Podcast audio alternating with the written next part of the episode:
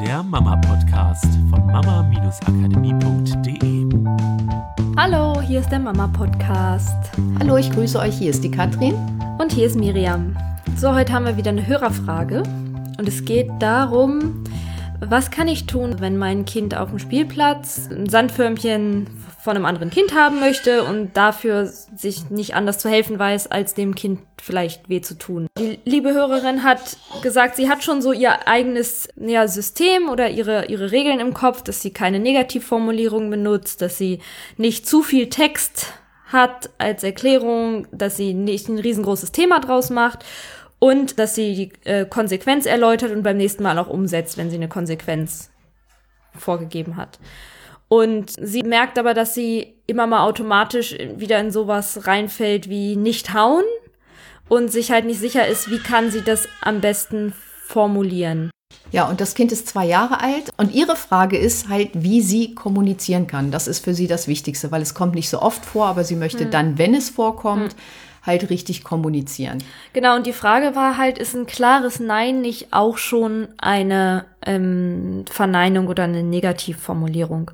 Und ich glaube, dass ein klares Nein in dieser Situation eigentlich eine super Alternative ist, besonders zu nicht hauen, weil das Problem an den Negativformulierungen oder an Verneinungen ist, dass ein Kind, das noch nicht über die volle Fähigkeit der Grammatik verfügt, hört das Wort hauen und versteht es vielleicht auch schon und hat ein Bild davon im Kopf, aber versteht noch nicht, warum das Wort nicht vor dem Hauen steht, weil eben da die grammatikalische Verknüpfung noch nicht da ist.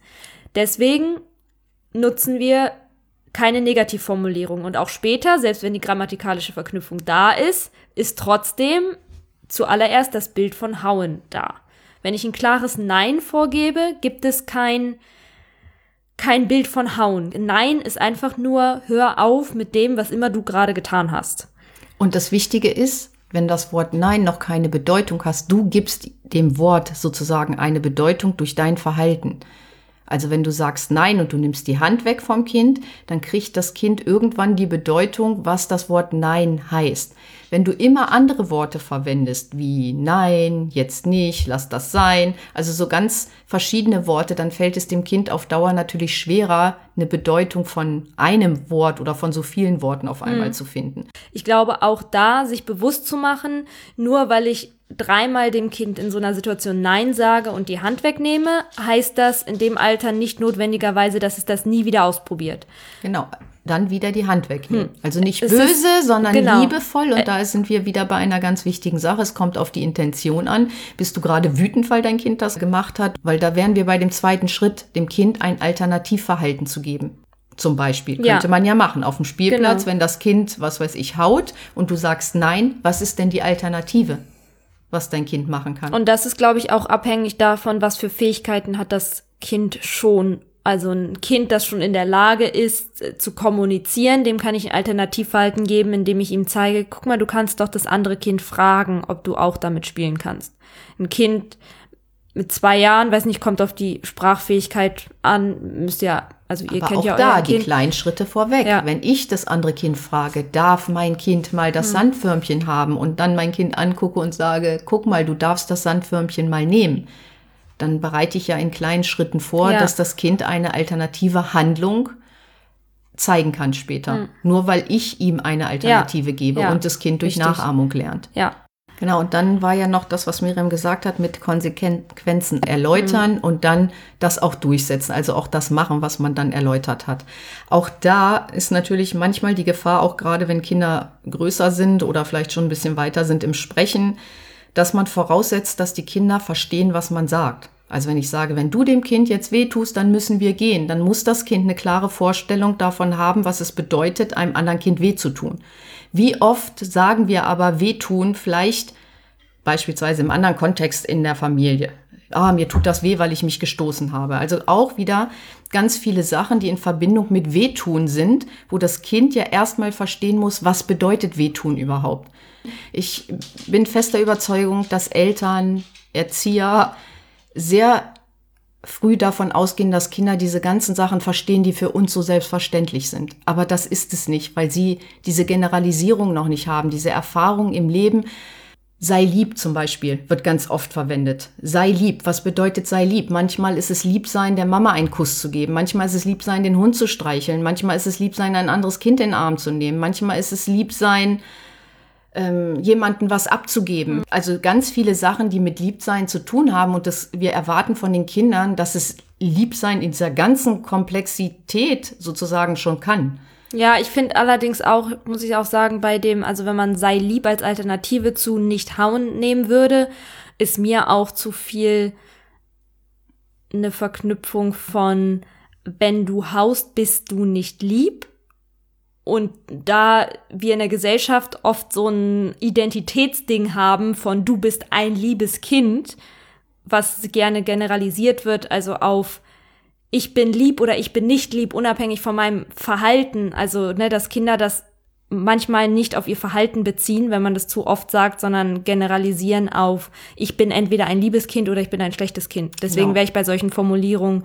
Das wird man mehr verstehen, wenn man den Kurs bei uns macht, weil wir da sehr explizit auch drauf eingehen. Ja, ja, ja. Ach, wir hatten übrigens eine Frage, das schiebe ich gleich mal ein. Wenn ihr Interesse an dem Kurs habt, tragt euch mal auf unserer Internetseite unter www.mama-akademie.de äh, wenn ihr da auf Online-Kurs geht, da kommt ihr auf eine Warteliste. Tragt euch mal da ein, weil dann kriegt ihr Informationen zu unserem Kurs. Genau. Irgendwann dann zugesendet, sobald, sobald wir den wieder Kurs startet, ja. wieder starten, weil wir mehrere Mails bekommen haben, oh, wo ja. können wir denn den Kurs kaufen und durchlaufen? Ja, nur mal das am Rande. Genau. Also geht nicht davon aus, dass die Kinder die Komplexität eurer Worte schon verstehen. Ihr müsst es ihnen immer wieder zeigen, sozusagen. Ja. Immer wieder zeigen, was ihr meint und wie Miriam sagt, nicht unbedingt auf der Identitätsebene bedeutet, dass man eher sagt, dein Verhalten war gerade nicht Deswegen so finde ich das ja. Nein an sich so super, weil es hat halt keine andere Ebene, außer hör auf mit dem, was du machst. Und äh, was mir wichtig ist in solchen Situationen, ist meine eigene Energie. Also es ist ein Unterschied, ob ich sage, nein! Oder ob ich sage, nein. Hm es ist das gleiche Wort und das Wort hat die gleiche Bedeutung. Nur ich kann in einem Nein ein Ich bin wütend auf dich, weil du dich so verhalten hast, transportieren. Oder ich kann einfach eine Informationsebene von Nein, hör auf damit transportieren, ohne so eine Katastrophe draus zu machen. Und das passt ja auch zu diesem kein so ein großes Ding draus machen. Einfach ein, ein simples, ruhiges Nein unter Umständen entweder die Hand wegnehmen oder ein Alternativverhalten vormachen mit Fragen, eine andere Beschäftigung finden und auch bei diesen Konsequenzen. Also ich finde, nur weil das Kind es nicht versteht, heißt es nicht, dass ich gewisse Sachen nicht zu ihm sage, sondern das Kind wird sich schon rausziehen, was es davon versteht und ich kommuniziere das nicht, weil ich glaube, dass das der ultimative Schlüssel ist, dass mein Kind in dieser Situation versteht, worum es geht, sondern ich kommuniziere diese Konsequenz, um auch, um einfach meine Energie in diese Richtung zu senden. Energie nicht aus einem Vorwurf heraus, sondern einfach mit dem, ich tue das, um das andere Kind zu schützen. Ja, nicht um meinen Kind zu erziehen in dem Moment und ihm zu sagen, ich will, dass du daraus lernst, dass ich dir jetzt androhe, dass das die Konsequenz ist und dass du deswegen verstehst, dass du dieses Verhalten nicht tust, sondern ich sage das einfach, ich sag mal so,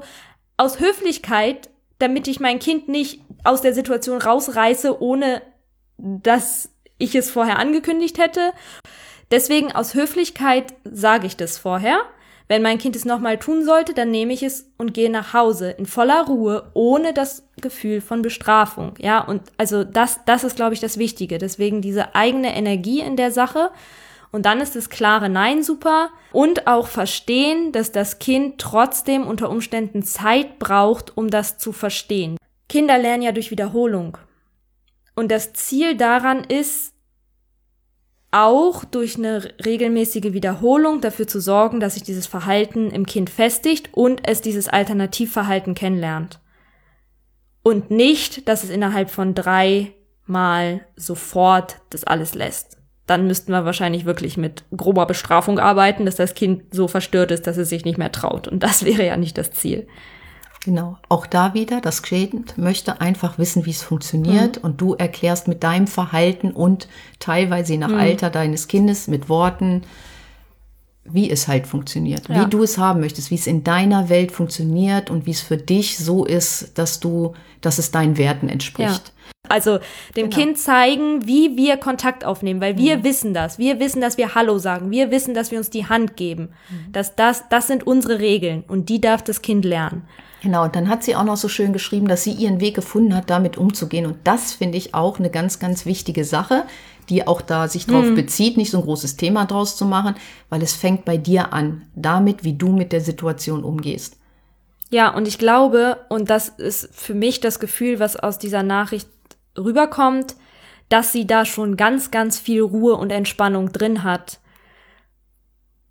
Und ich persönlich bin ja der Meinung, dass die Energie letztendlich wichtiger ist noch als die Worte, die wir benutzen. Und damit schließen wir ja. heute auch ab, würde ich sagen. Ja. Und wie gesagt, wenn ihr euch für den Kurs interessiert, dann wäre es super, wenn ihr euch eintragt in die Warteliste, weil nur dann, wenn ihr in unserem Verteiler seid, sozusagen, könnt ihr etwas über den Kurs erfahren.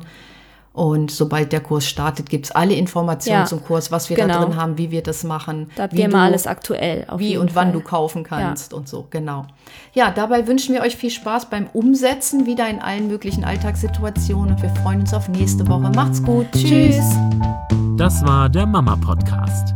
Der Podcast, der Familien zusammenwachsen lässt. Mehr zu uns unter mama-akademie.de.